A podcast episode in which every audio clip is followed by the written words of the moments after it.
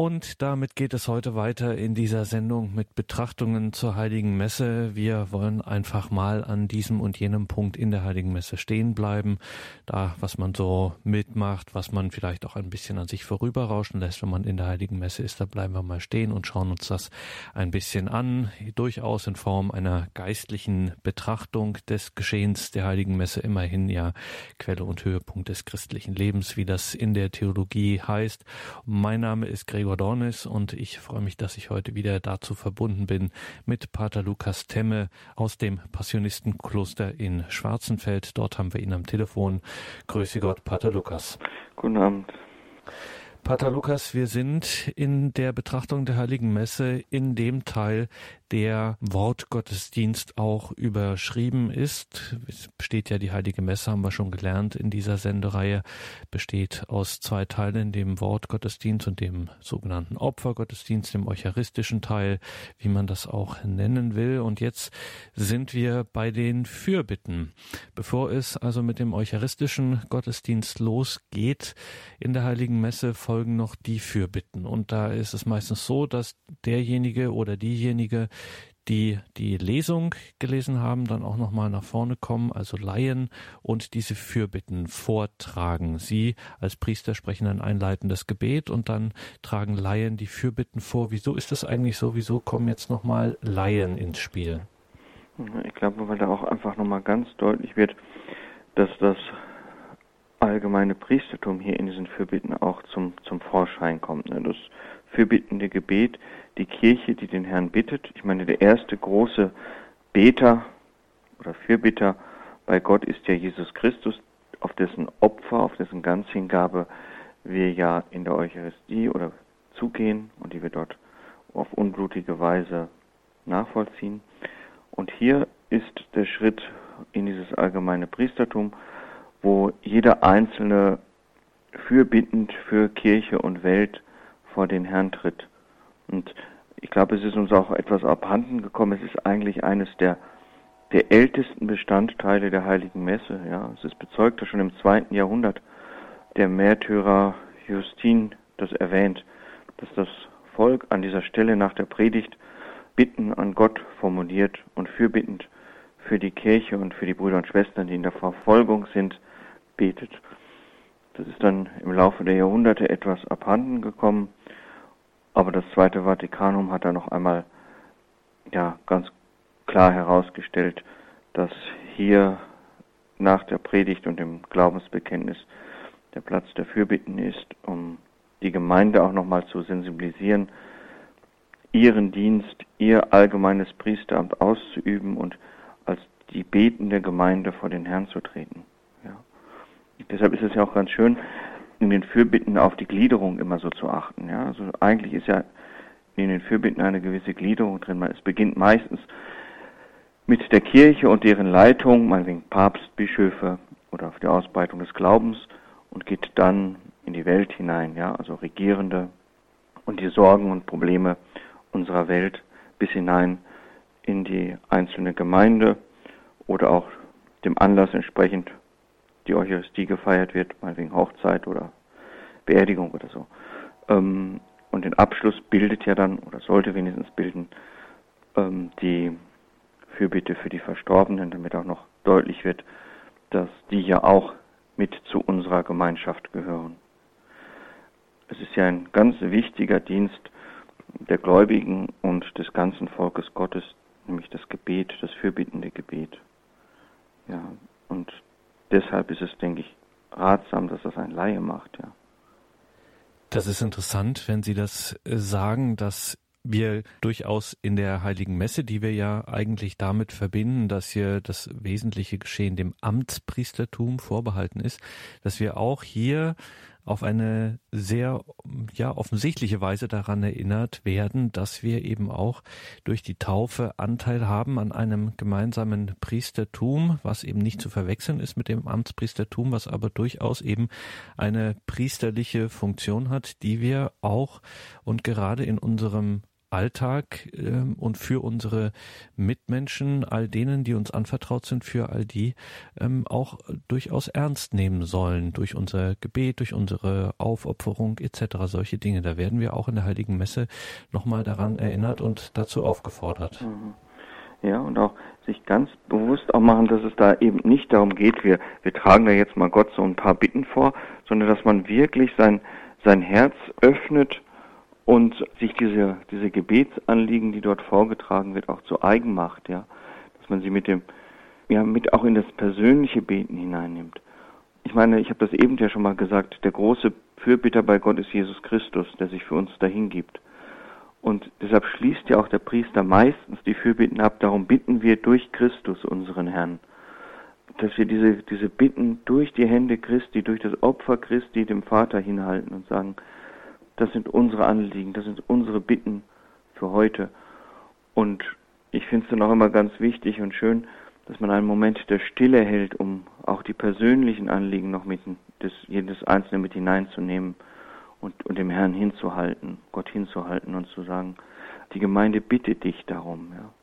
Es ist dann nicht nur der Priester, der bittet, sondern die ganze Gemeinde Christi bittet für die Regierenden, für den Heiligen Vater, für die Verstorbenen, für alle, die auf der Suche sind glaube, dass man die Fürbitten schon ja, ernst nehmen müsste, ja. Und nun gehört dieser Abschnitt ja zu denjenigen Teilen der Heiligen Messe, die durch die Liturgiereform hier an dieser Stelle in dieser Art und Weise äh, hingestellt wurden. Und wenn so etwas gemacht wird, wenn Mutter Kirche so etwas tut, dann hat das auch immer einen Sinn, dass es eben genau an dieser Stelle ist. Was könnte denn dahinter stehen, dass wir die Fürbitten jetzt unmittelbar vor dem eucharistischen Gottesdienst haben? Ja, also die Fürbitten sind so, wie Sie schon gesagt haben, der Abschluss des Wortgottesdienstes und gleichsam ein Hinüberschreiten in die Gabenbereitung. Wir bereiten die Gaben für die Eucharistiefeier und wir nehmen quasi mit hinein in diese Eucharistiefeier die Fürbitten des Volkes und der Kirche. Ja, den Schritt, den wir in den Fürbitten tun, vom Wortgottesdienst hin zur Gabenbereitung, hin zum eucharistischen Opfer. Ja, ich glaube, das ist ein ganz wichtiges Bindeglied zwischen den beiden, zwischen Wortgottesdienst und Gabenbereitung und Eucharistiefeier ist. Ja. Weil wir quasi mit den Gaben auch unsere Bitten noch einmal zum Altar bringen. Und dann gehen wir gleich über zu dieser Gabenbereitung, wie das im Deutschen heißt. Da steht im Lateinischen, wenn man mal da reinschaut, da steht im Lateinischen das Wort Offertorium, also so Opferung, kann man übersetzen. Was wird denn hier geopfert und wie drückt sich das auch in dem rituellen Handeln des Priesters oder der Gemeinde dann aus? Hm. Einmal ist die Eucharistie ja das, die Vergegenwärtigung die unblutige Vergegenwärtigung des Opfers Christi. Und das Opfer Christi am Kreuz damals auf Golgotha ist einmalig, ähm, den können wir nichts hinzufügen. Auch die vielen Messen fügen dem eigentlich nichts hinzu oder auch unsere Opfer nicht. Doch Jesus zieht uns in diesem unblutigen Opfer der heiligen Messe hinein in dieses Geheimnis, in diese große Hingabe an Gott. Ja. Und wenn es darum geht, dass wir von Gabenbereitung sprechen, dann geht es eigentlich um zwei Dinge. Einmal bereiten wir die Gaben für die Feier der Eucharistie. Aber was vielleicht noch viel, viel wichtiger ist, ja, wir sollen auch uns bereiten für diese Hingabe. Was möchte ich bringen? Was möchte ich mit hineinnehmen in dieses, in dieses heilige Geschehen? Ja, und ähm, das ist nicht nur eine eine passive Teilnahme der Gläubigen, sondern es geht hier vielmehr darum, ähm, sich wirklich zu bereiten, sich wirklich hinzugeben. Und ich glaube, Hingabe hat auch immer etwas mit Opfern zu tun, mit Loslassen, mit Abgeben. Und auch das, denke ich, hat seinen Platz hier in der Gabenbereitung. Ein wichtiges Zeichen ist da zum Beispiel die Kollekte, die an dieser Stelle meistens gemacht wird. Ja, das soll ein Zeichen dafür sein, wir sind bereit, uns auch zu, ein Stück weit zu geben, hinzugeben an Gott und an den Nächsten. Ja. Die Feier der Gabenbereitung soll für die Gläubigen auch ein, ein Öffnen des Herzens sein, sich das Herz zu öffnen, zur Ruhe zu kommen und bereit sein, sich bereiten für die große Begegnung dann in der Eucharistiefeier. Ja, also der Priester betet ja dann auch leise, Herr, wir kommen zu dir mit reumütigem Herzen und demütigem Sinn. Nimm uns an und gib, dass unser Opfer dir gefalle. Nimm uns an. Nimm nicht nur den Priester an oder nimm nicht nur die Gaben an, sondern uns, die ganze versammelte Gemeinde. Dazu sollen sie, sollen die Gläubigen sich immer wieder auch bereithalten, dass sie sich dem Herrn in der Gabenbereitung schenken. Dieses Herr, nimm uns an, ist, glaube ich, immer ganz wichtig. Also haben wir auch an dieser Stelle, das haben wir ja schon öfter festgestellt, wieder einmal den Beleg dafür, dass wir auch als die Teilnehmenden im Volk in der Heiligen Messe eigentlich an jeder Stelle mit unserem ganzen Leben dahin kommen können und sollen, dass es nicht irgendetwas ist, wo wir jetzt nehmen wir da schön teil und guckt dem Priester schön zu, sondern dass es immer auch, wir sind da immer ganz mit hineingenommen. Ja, ähm, die Messe ist nichts Passives für die feiernde Gemeinde, sondern je mehr man sich diesem großen Geschehen öffnet, je mehr man bereit ist mitzutun, indem ich die Gebete mitvollziehe, indem ich bereit bin, jetzt gerade bei der Gabenbereitung mich selber zu schenken, zu schauen, was bringe ich mit in, zu dieser heiligen Feier, was möchte ich dem Herrn heute ganz besonders hinhalten. Je fruchtbarer wird dieses Geschehen für uns. Wenn ich mich nur in die Bank hocke und das irgendwie über mich ergehen lasse und mit den Gedanken vielleicht schon beim Frühshoppen bin oder weiß der Kuckuck wo, dann wird die heilige Messe in meinem Herzen auch nicht fruchtbar. Ich muss schon auch mittun. Ich muss mein Herz für den großen Gast, den ich ja dann empfangen soll, Jesus Christus, auch bereiten. Dafür soll auch die Gabenbereitung ein wichtiges Zeichen sein. Was bringe ich als Gläubiger mit? Nicht nur Brot und Wein, ja, die für die Eucharistiefeier gebraucht werden, sondern auch die Hingabe des Volkes, die Gebete, die Sorgen, die Nöte. Was bringe ich mit zu dieser Feier? Ja, und wenn der Priester halt auch die Patene erhebt, mit dem, mit dem Brot und die Opferungsgebete spricht, ähm, soll jeder Gläubige eigentlich im Herzen überlegen, was lege ich mit auf diese Patene? Was gebe ich dem Herrn? Ja, oder was möchte ich ihm geben? Das muss nicht nur immer das Großartige in unserem Leben sein, was immer so alles gut klappt, sondern es können wirklich auch unsere Sorgen sein, unsere Ängste sein. Ja, und dazu sagen, Jesus, ich schenke dir das. Und ich gebe das mit hinein in diese große Feier. Ich glaube, dass wir das viel zu wenig beachten, dass es da nicht nur darum geht, ähm, Brot und Wein zu bereiten, sondern die ganze Gemeinde bereitet sich letztendlich für die Begegnung mit dem eucharistischen Herrn.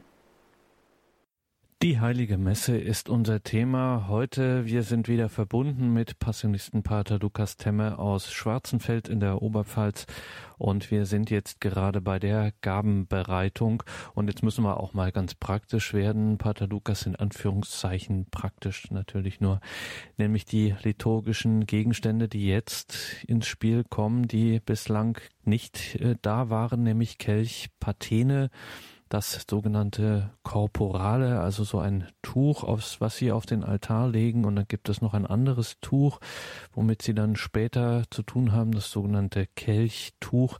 Erklären Sie uns mal diese liturgischen Geräte. Also der Kelch ist natürlich das Gefäß, in dem der Priester Wein und Wasser mischt und in dem dann durch die Wandlung ähm, das Blut Christi sein wird. Und die Patene ist eine goldene, wo soll ich sagen, Platte, auf der die Hostie liegt, um dem Herrn dann auch in der Wandlung gegenwärtig zu setzen. Das Korporale soll gerade dafür auf dem Altar liegen, um später dann beim Brechen der Hostie die kleineren Partikel aufzufangen und davor zu bewahren, auch dass, dass die verloren gehen und dass die unehrfürchtig behandelt werden. Ja, Kelchtuch ist natürlich dafür da, den Kelch zu reinigen und das Blut Christi ebenfalls noch aufzufangen und vor Unverunehrung zu bewahren. Ich glaube aber viel wichtiger als diese ganzen Geräte, die wir brauchen, ist zum Beispiel das äh, Mischen von, von Wein und Wasser, ja, wo Jesu, also was ein sehr wichtiges Zeichen ist, dass Christus Gott und Mensch zugleich ist. Ja, das symbolisiert dieser Tropfen Wasser, den der Priester in den Kelch gibt. Ja. Und ähm, sich zu vergegenwärtigen, dass sich auch in der Eucharistie, in der Wandlung, in der Wandlung einfach auch vollzieht. Ja. Die große Wandlung Christi, der als Gott und Mensch gegenwärtig wird. Nach der Bereitung der Gaben werden dem Priester die Hände gewaschen. Wenn er betet, Herr, wasch ab meine Schuld von meinen Sünden, mache mich rein, dann ist dieser Satz aus dem Alten Testament entnommen, aus dem Psalm 51. Ja. Und ganz wichtig, glaube ich, ist, dass dieses Symbol der Händewaschung aussagt, dass der Priester alles, was sich jetzt noch zwischen ihm und Christus stellt, vielleicht auch an Schuld und Sünde, dass das abgewaschen werden soll. Dass, dass es zu einer ganz engen Verbindung mit Christus kommt. Dass er alles loslässt, symbolisch, was an seinem Herzen ist, was an seinen Händen klebt, um ganz frei und ganz offen zu sein für ihn. Ja um dann auch wirklich mit einem ganz offenen Herzen das Opfer Christi zu feiern. Also auch Sie, wir sagen das zwar immer wieder, das ähm, kann man nicht oft genug betonen, dass es eben nicht auf den Priester im engen Sinne ankommt, sondern dass ja Christus durch ihn handelt, dass er sich Christus zur Verfügung stellt. Aber auch das ist eben, da weiß die Kirche auch, wenn sie so einen Ritus hier hat, sie weiß natürlich auch, dass auch das kein Selbstläufer ist, sondern dass auch sie jetzt schon in einer gewissen Hinsicht auch persönlich gefordert sind, äh, damit jetzt auch ernst äh, zu machen, durch zum Beispiel so einen Ritus, dass dieses Geschehen eben auch nicht einfach so von selbst abläuft, sondern dass hier schon auch ein bisschen, ja, zumindest zeichenhaft eben gesagt werden soll, Priester, jetzt ähm, bereite du dich auch. Hm. natürlich, ich glaube, dass es auch ganz wichtig ist, aber für mich als Priester ganz persönlich, mit meinem Herzen, mit meiner Seele dabei zu sein und die Dinge, die ich tue, auch, ich meine, verstehen kann man es ja sowieso nicht, aber nach Möglichkeit zu verstehen, mich dem zu öffnen, was ich tue, mich Christus zu öffnen und nicht nur jemand zu sein, der, der das, ich sag das mal so, runterrattert und runterbetet und selber die Seele und das Herz vor dem großen Geschehen verschließt. Ja. Was von den Gläubigen verlangt wird, ist genauso von dem Priester verlangt, dass er sich bereitet für das Geschehen. Dass er vielleicht noch viel, viel mehr als die, als die Gläubigen, dass er all das loslässt, was Christus entgegensteht, um ganz durchlässig zu werden, auch für die Gnaden, die wir Priester ja auch immer wieder brauchen. Ich meine, das eucharistische Opfer ist für uns Priester ja das Höchste. Ja, das ist ja so, was wir eigentlich für jeden Gläubigen der Mittelpunkt unseres Lebens. Ja. Und wenn ich die Eucharistie nicht feiere mit meinem offenen und breiten Herzen, dann muss ich dann eigentlich auch immer wieder fragen, wie verstehe ich mich als Priester? Ja. Ähm, ich brauche als Priester gerade die Gnade des eucharistischen Herrn in meinem Herzen. Und sich dafür zu bereiten, ist enorm wichtig.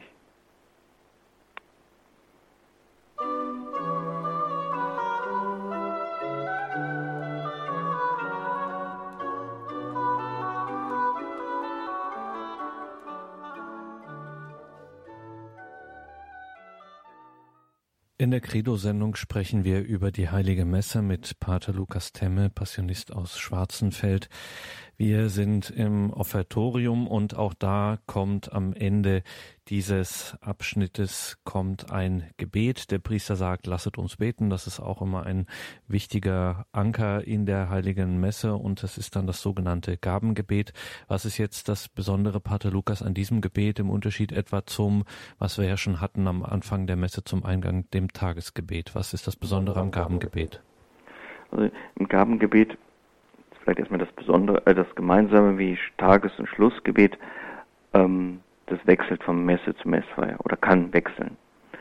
Aber im Gabengebet kommt nochmal ganz wichtig zum Ausdruck, dass man Gott die Gaben von Brot und Wein empfiehlt, dass man Gott bittet, das Opfer, das bereitet ist, was uns Gott eigentlich schon wieder geschenkt hat, anzunehmen und zu verwandeln.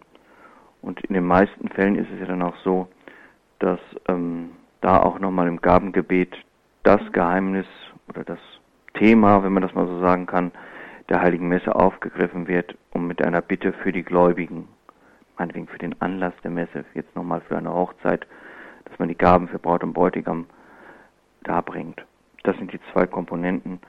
Und noch einmal dann auch wieder dieses Sammelnde, ganz kurz, bevor dann das Hochgebet die Prävation ansetzt. Ja. Ich denke, das ist das Besondere des Gabengebetes, dass man Christus, dass man Gott dieses Opfer anempfiehlt, die Gaben von Brot und Wein. Und dann kommen wir jetzt zum Hochgebet, wie das auch genannt wird. Und da stellt sich gleich als allererstes die Frage, Pater Lukas, warum heißt das denn Hochgebet? Ja, weil wir uns jetzt dem Höhepunkt der heiligen Messe, der großen Danksagung der Eucharistie nähern. Ja, auf diesem Höhepunkt läuft ja letztendlich alles zu und es ist die große Danksagung, die nun beginnt. Ja.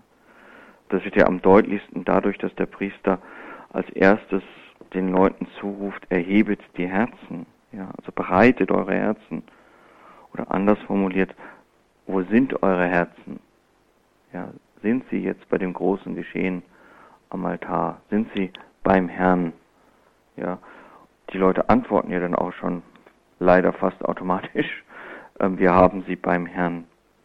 Ich hoffe, dass das auch immer so ist dass wir die Herzen bei ihm haben, bei dem, was jetzt am Altare geschieht. Ja. Der Priester ruft den Leuten ja dann auch zu, dass man Gott danken soll. Ja.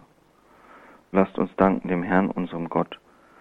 Ja, und das gläubige Volk antwortet, das ist würdig und recht.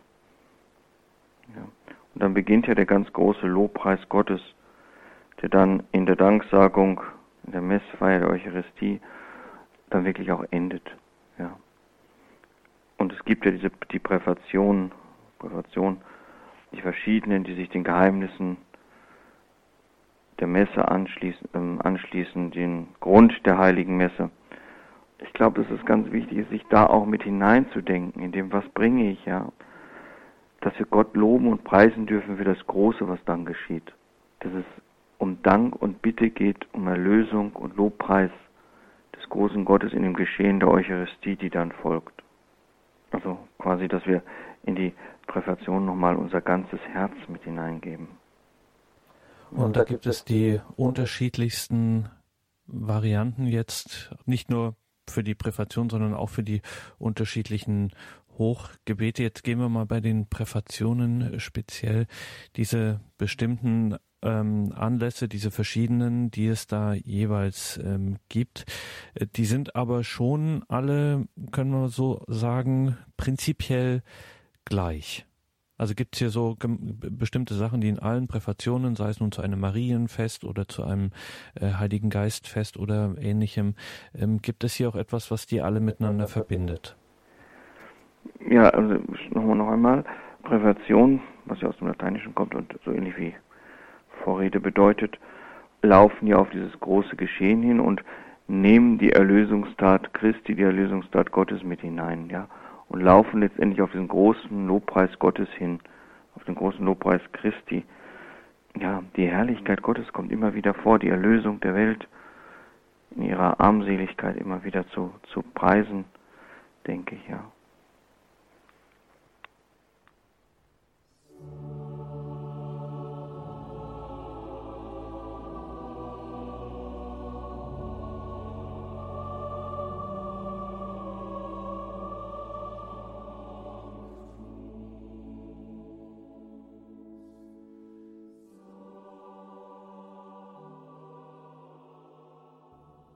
Die Heilige Messe ist heute Thema in unserer Credo-Sendung mit Pater Lukas Temme, Passionist aus Schwarzenfeld. Wir schauen in die Heilige Messe und da auch immer an, auf bestimmte Gesten, auf bestimmte, ähm, auf bestimmte Riten und bei Ihnen, dem Priester, fällt auf, jetzt wo wir beim Hochgebet sind, Pater Lukas, dass Sie am Altar mit erhobenen Händen stehen. Was hat das denn zu bedeuten?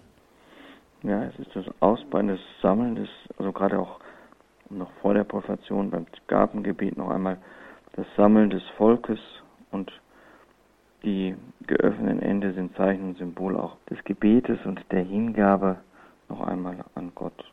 Mhm. Was dann auch wirklich dann nochmal im Sanctus, in diesem großen Lobpreis des Alten Testamentes mündet. Ja.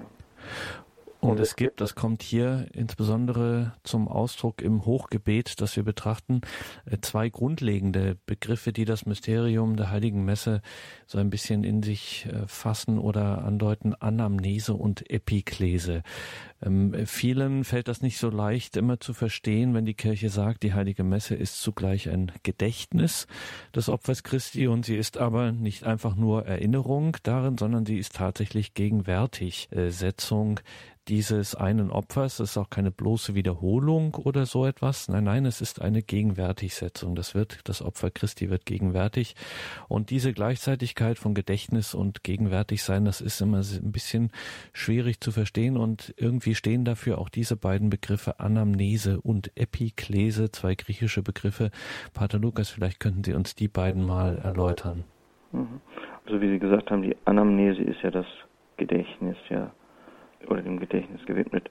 Hier wird der Heilige Geist auf uns herabgerufen, um uns an das zu erinnern, was geschenkt ist. Das wird am deutlichsten im Wortgottesdienst. Ja, der Heilige Geist, der uns da, der auf uns herabgerufen wird, soll uns an das erinnern, was Christus uns gesagt hat. Ja, was in den Heiligen Schriften steht. Und die Epiklese ist das Herabrufen des Heiligen Geistes ganz konkret zum Beispiel ähm, da, wo, wo es um die Wandlung von Leib und Blut Christi geht, in das aktuelle Geschehen hinein. Es ist die Bitte des Priesters, ähm, dass Gott den Geist sendet, damit die Opfergaben auch verwandelt werden. Ja, da geht es um den aktuellen Vollzug. Ja, ich glaube, das wird am deutlichsten mit Wortgottesdienst und Eucharistiefeier wo es doch im Wortgottesdienst vielmehr um ein sich erinnern, sich ein Bewusstmachen dessen, was Christus gesagt hat und was für uns heute auch noch Gültigkeit hat. Und jetzt wendet sich ja der Priester wieder an die Gemeinde. Also bei der Gabenbereitung, da konnte ich noch in meiner Bank schön still bei mir sein, beziehungsweise mich im besten Fall, wenn wir es so machen, wie Sie es uns gesagt haben, dass wir uns dann wirklich mit allem mit einbringen in dieses Opfer, was wir da, in diese Gaben, die wir da bereiten. Und dann kommt das Amen und dann sprechen Sie, der Priester, mich an, der Herr sei mit euch. Und dann gibt es so einen Zuruf und ich stehe auf, also die Gemeinde steht auf. Jetzt müssen wir, sind wir wieder aufmerksam wirksam. Äh, wieso eigentlich? Ja, weil wir haben das vorhin ja schon mal gesagt, weil wir jetzt auf den Höhepunkt, ähm, wir steigen jetzt ein in das eucharistische Hochgebet mit der Präfation, mit der Vorrede, ähm, die die Einleitung zum Hochgebet ist. Und ähm, wir streben dem, dem Höhepunkt der Eucharistiefeier zu. Ja.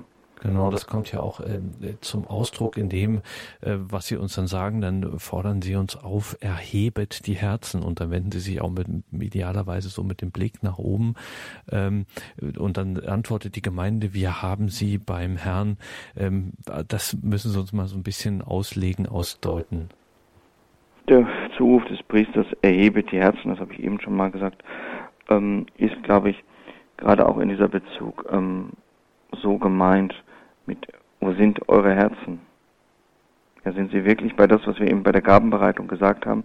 Sind die Herzen des Volkes jetzt bereitet, offen für das Geschehen, was dann beginnt? Dass Gott mit seiner Gnade dort einfallen kann, dass die Leute bereit sind, sich hinzugeben für den Herrn auch. Die Leute antworten ja dann auch wie aus der Pistole geschossen meistens, wir haben sie beim Herrn. Ich glaube, das würde nochmal ganz anders klingen, wenn man wirklich mal in einer Messe sagen würde, wo sind eure Herzen, anstatt erhebet die Herzen. wir tappen uns, denke ich, da auch immer wieder dabei, dass sie eben nicht beim Geschehen sind, sondern dass wir immer in der Gefahr stehen, abzudriften und abzuschweifen ist natürlich auch klassischerweise äh, immer der Ort, an dem dann der Organist oder Kantor am Sonntag einblendet, welche Liednummer vom Sanctus genommen wird. Und dann blättert man derweil, wer sagt der Priester erhebet die Herzen, man sagt, wir haben sie beim Herrn und ist mit dem Blick versunken äh, in den Liednummern des Gotteslobes und sucht das Sanctuslied. Also da ist natürlich dann auch vom Organisten unklug, ja, ähm, gerade in diesem wichtigen Moment die Nummer anzuzeigen. Ja, die Gläubigen sind halt aufgerufen, wirklich sich diese Zeit zu nehmen und in dieses Geschehen mit einzusteigen. Ja.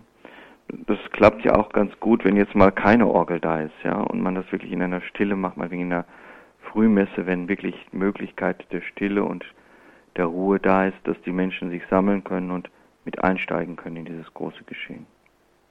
Und dann wird gedankt und es kommt zum Sanctus, das Heilig, Heilig, Heilig. Was ist das für ein Text? Was bringt der zum Ausdruck, Pater Lukas? Also wie eben schon mal gesagt, der Text des Sanctus stammt aus dem Alten Testament, ja. Und das Wort Hosanna, was ja aus dem Hebräischen stammt, war ursprünglich mal ein Hilferuf und wurde später beispielsweise beim Einzug Jesu in Jerusalem zum Jubelruf. Ja. Das Sanctus ist ähnlich wie, wie viele Texte in der Heiligen Messe schon fast ein Glaubensbekenntnis. Ja. Was ja ähm, heilig, heilig, heilig Gott, Herr aller Mächte und Gewalten. Man legt ja dort das Bekenntnis ab, dass für uns Gott der Allmächtige ist, der Herr, und dass Himmel und Erde ganz erfüllt sind von ihm. Es ist ja eigentlich ein Bekenntnis dessen, was ich glaube, dass Gott der ganz Heilige ist. Ja, dass die Herrlichkeit, die jetzt Gott zukommt, auch wieder gegenwärtig wird im Geschehen, was dann passiert. Ja. Dass genau da hinein Brot und Wein hineingegeben werden in diese Herrlichkeit Gottes in der Wandlung, wo sie nämlich Leib und Blut Christi werden, wo Leben, Tod und Auferstehung Christi gegenwärtig ist. Ja. Und das wäre jetzt eigentlich der Punkt, wo man eine lange und auch wirklich intensive geistliche Betrachtung ähm, ansetzen müsste. Aber weil wir das ja an so vielen anderen Stellen oft tun, wollen wir das in dieser Reihe mal nicht machen, sondern vielleicht ganz nicht ganz nüchtern, aber doch ein wenig trocken. Vielleicht mal darauf schauen, was es da so für äh, gerade bei der Wandlung, die nach den Gebeten folgt, wenn es zu der Wandlung, auf die Wandlung dann die sogenannte Wandlung, die Konsekration zustrebt. Da gibt es so Begriffe wie Wandlungsepiklese, Einsetzungsbericht, Akklamation, Kommunion, Epiklese und Doxologie. Alles griechische Fremdwörter, die dann aber schon, beziehungsweise auch Latein ist auch ein bisschen mit drin, alles Fremdwörter, die auf so einer zentralen Stelle einfach stehen in der Heiligen Messe. Vielleicht könnten wir das an dieser Stelle mal machen und das im Einzelnen durchgehen. Mhm. Nach dem Sanctus, wo sich ja dann danach die Gläubigen dann auch niederknien, folgt ja dann auch meistens gleich in einer kurzen Einleitung am Sonntag ähm, die Wandlungsepiklese, das Herabrufen des Geistes auf die Gaben. Darum bitten wir Sende deinen Geist auf diese Gaben herab, damit sie uns werden Leib und Blut Jesu Christi. Das ist die Wandlungsepiklese, das Herabrufen des Geistes über Brot und Wein, die dann in die Konsekration, in die Einsetzungsberichte und die Wandlungsworte übergehen, in denen dann die Wandlung vom Brot und Wein geschieht. Die Wandlung schließt dann ab mit der Akklamation, also mit dem Geheimnis des Glaubens. Und damit bestätigt eigentlich das Volk das, was gerade passiert ist. Und das eucharistische Hochgebiet schließt mit der Doxologie, dem großen Lobpreis ab. Durch ihn und mit ihm und in ihm ist dir Gott allmächtiger Vater, in der Einheit des Heiligen Geistes alle Herrlichkeit und Ehre, jetzt und in Ewigkeit. Amen. Damit endet das Hochgebet. Ja, das war jetzt mal so in Kürze das, was sie an Fremdwörtern ins Spiel gebracht haben. Genau, das ist also jetzt das zentrale, das hochheilige Geschehen mit dieser Doxologie ist das vollzogen und jetzt sagen wir alle Amen und stehen auf und der Priester lädt uns zum Vater unser ein. Da gibt es so Formulierungen wie wir heißen Kinder Gottes und sind es, darum beten wir voll Vertrauen oder das gibt es auch in anderen Varianten noch. Jetzt beten wir hier dieses zentrale Gebet, das Vater unser. Das war ja eigentlich äh, an vielen Stellen in der Liturgie, im häuslichen Gebet etc. beten. Warum steht das hier? Ja. Hier im, gerade im Vater unser wird ja da noch einmal deutlich, es ist ja das Gebet Jesu, das Jesus uns gelehrt hat. Es ist das Gebet der Kinder Gottes, des Volkes Gottes. Ja. Und bringt eigentlich nochmal deutlich hervor, dass es hier nochmal zum Beispiel um das Brot des Lebens, um das wir auch beten, um die Befreiung von unserer Schuld. Das, was an Bitten im Vater unser vorkommt, ist ja auch ein Geschehen oder eine Wirkung dessen, was wir vorher oder was wir gerade feiern.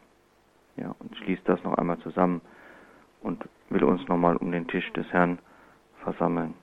Es ist die Vorbereitung darauf, dass Jesus uns dann in der Kommunion auch geschenkt wird. Das Brot des Lebens, Jesus Christus selbst. Und bevor das äh, soweit ist, gibt es auch noch den Friedensgruß. Wir müssen noch auf eine Kleinigkeit eingehen, Pater Lukas beim Vater Unser, weil das auch immer wieder für Fragen sorgt. Es gibt dann eine Pause, bevor man diesen altkirchlichen Abschluss des Vater Unser, denn dein ist das Reich und die Kraft und die Herrlichkeit in Ewigkeit betet. Da gibt es eine kurze Pause und dazwischen sagt der Priester noch etwas, der sogenannte Embolismus, wie das im Jargon heißt. Da gibt es auch immer Verunsicherungen muss das jetzt gemacht werden oder wie, wie ist denn das eigentlich? Ja, also das muss gemacht werden. Ja.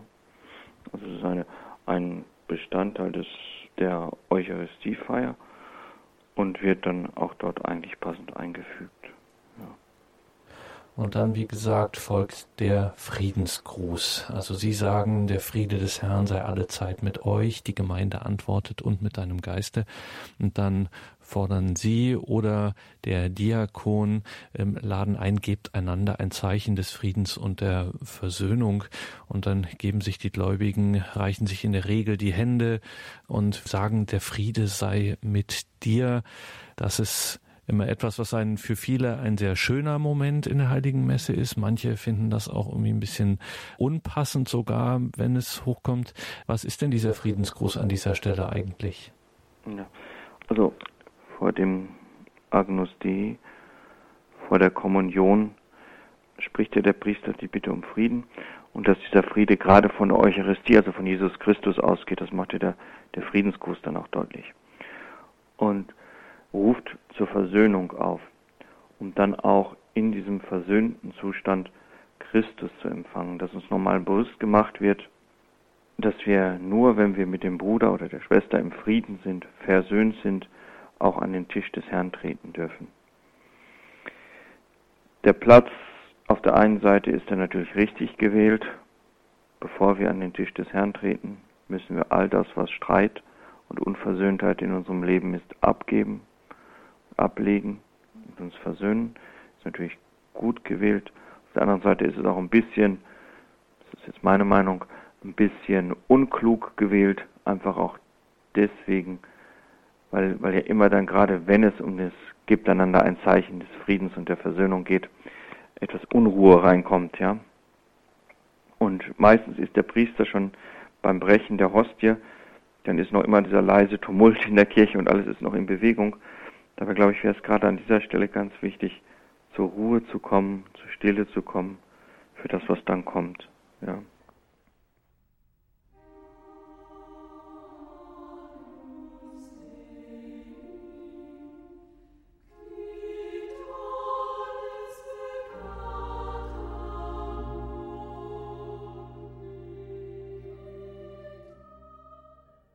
Die Heilige Messe, wir sprechen mit Pater Lukas Temme, Passionist aus Schwarzenfeld, über die Heilige Messe. Wir können da natürlich nicht über alles und jedes hier sprechen, aber doch so ein bisschen durchgehen. Wir sind jetzt kommen zu einem weiteren Höhepunkt der Heiligen Messe zum Ende hin, nämlich das Agnus Dei. Sie haben das schon gesagt, Pater Lukas, Agnus Dei, lateinisch für Lamm Gottes. Dreimal betet man das, Lamm Gottes, du nimmst hinweg die Sünde der Welt.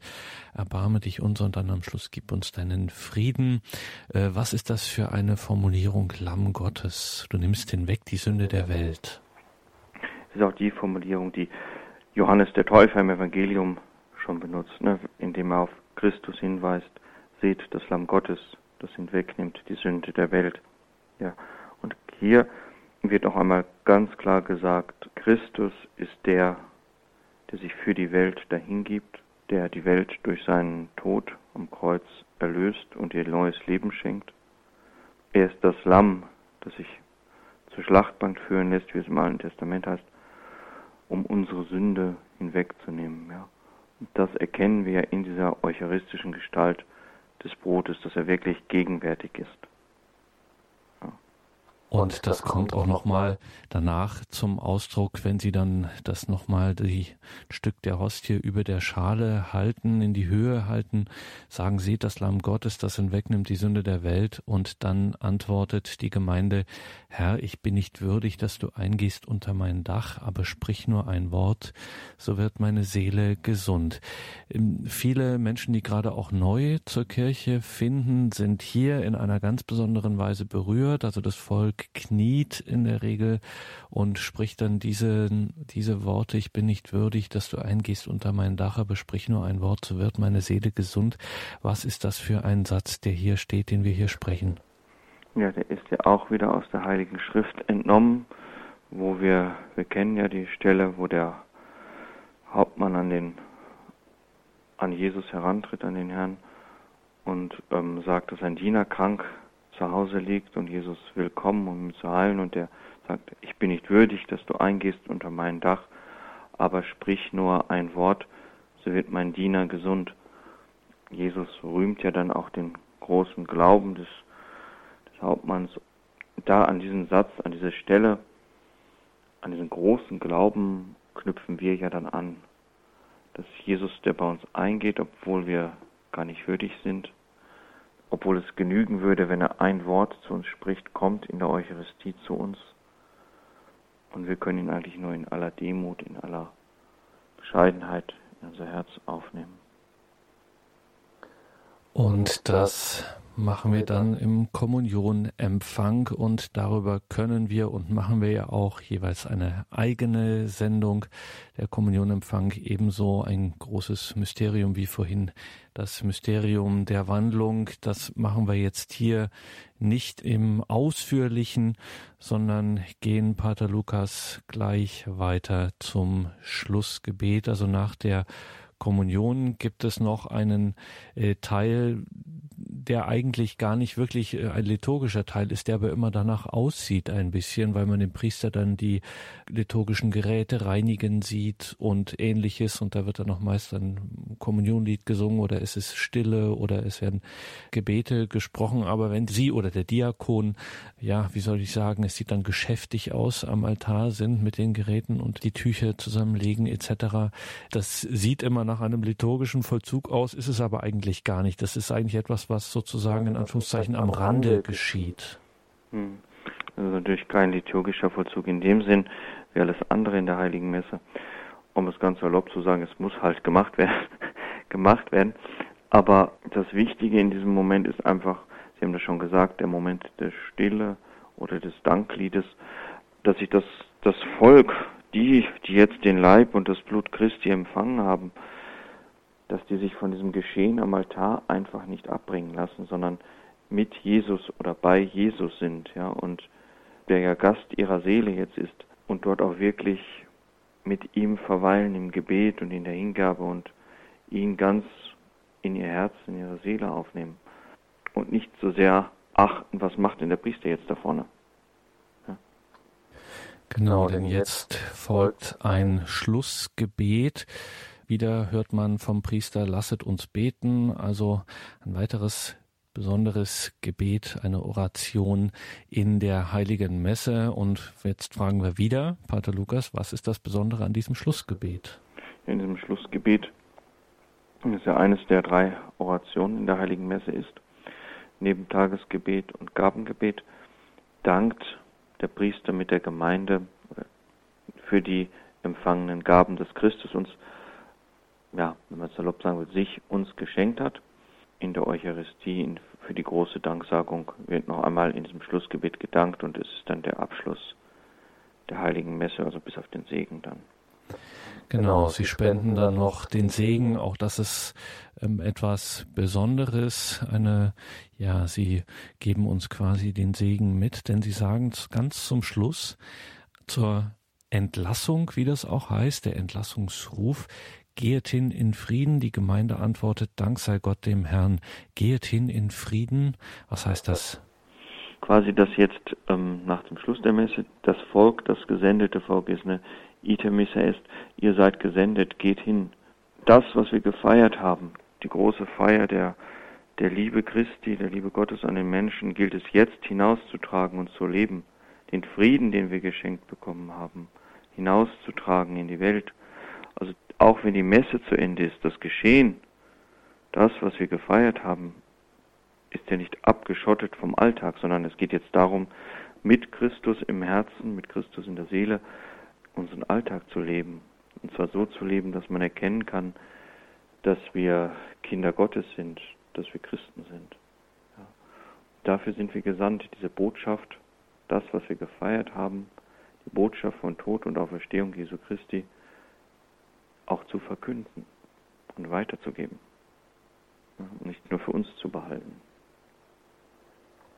Genau darum geht es in unserem Leben, wenn wir aus der Heiligen Messe kommen. Danke, Pater Lukas, für diese Sendung und für diese kleine Reihe, dass Sie uns ein bisschen geholfen haben, in die Mysterien der Feier der Heiligen Messe tiefer einzudringen, das auch so ein bisschen zu verstehen, was hier eigentlich passiert und dass das alles nicht irgendwelche eingespielten Abläufe sind, sondern dass hier hinter allem eine tiefe Bedeutung steht. Danke dafür, liebe Hörerinnen und Hörer. Davon gibt es natürlich CD und Podcast unserer Homepage ist horeb.org und im Infofeld zu dieser Sendung finden Sie auch einen Link auf die Homepage der Passionisten, zu denen Pater Lukas gehört, passionisten.de. Also ganz einfach zu merken, wenn Sie das googeln, dann spuckt Ihnen das die Suchmaschine auch sofort aus.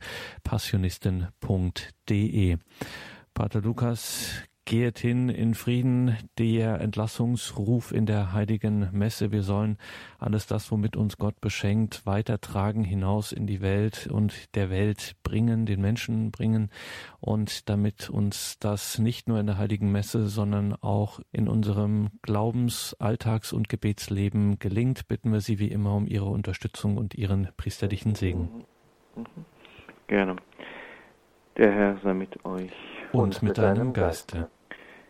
Es segne euch und alle, die in eurem Herzen tragt, der allmächtige und gütige Gott, der Vater, der Sohn und der Heilige Geist. Amen. Amen. Gelobt sei Jesus Christus. In Ewigkeit. Amen.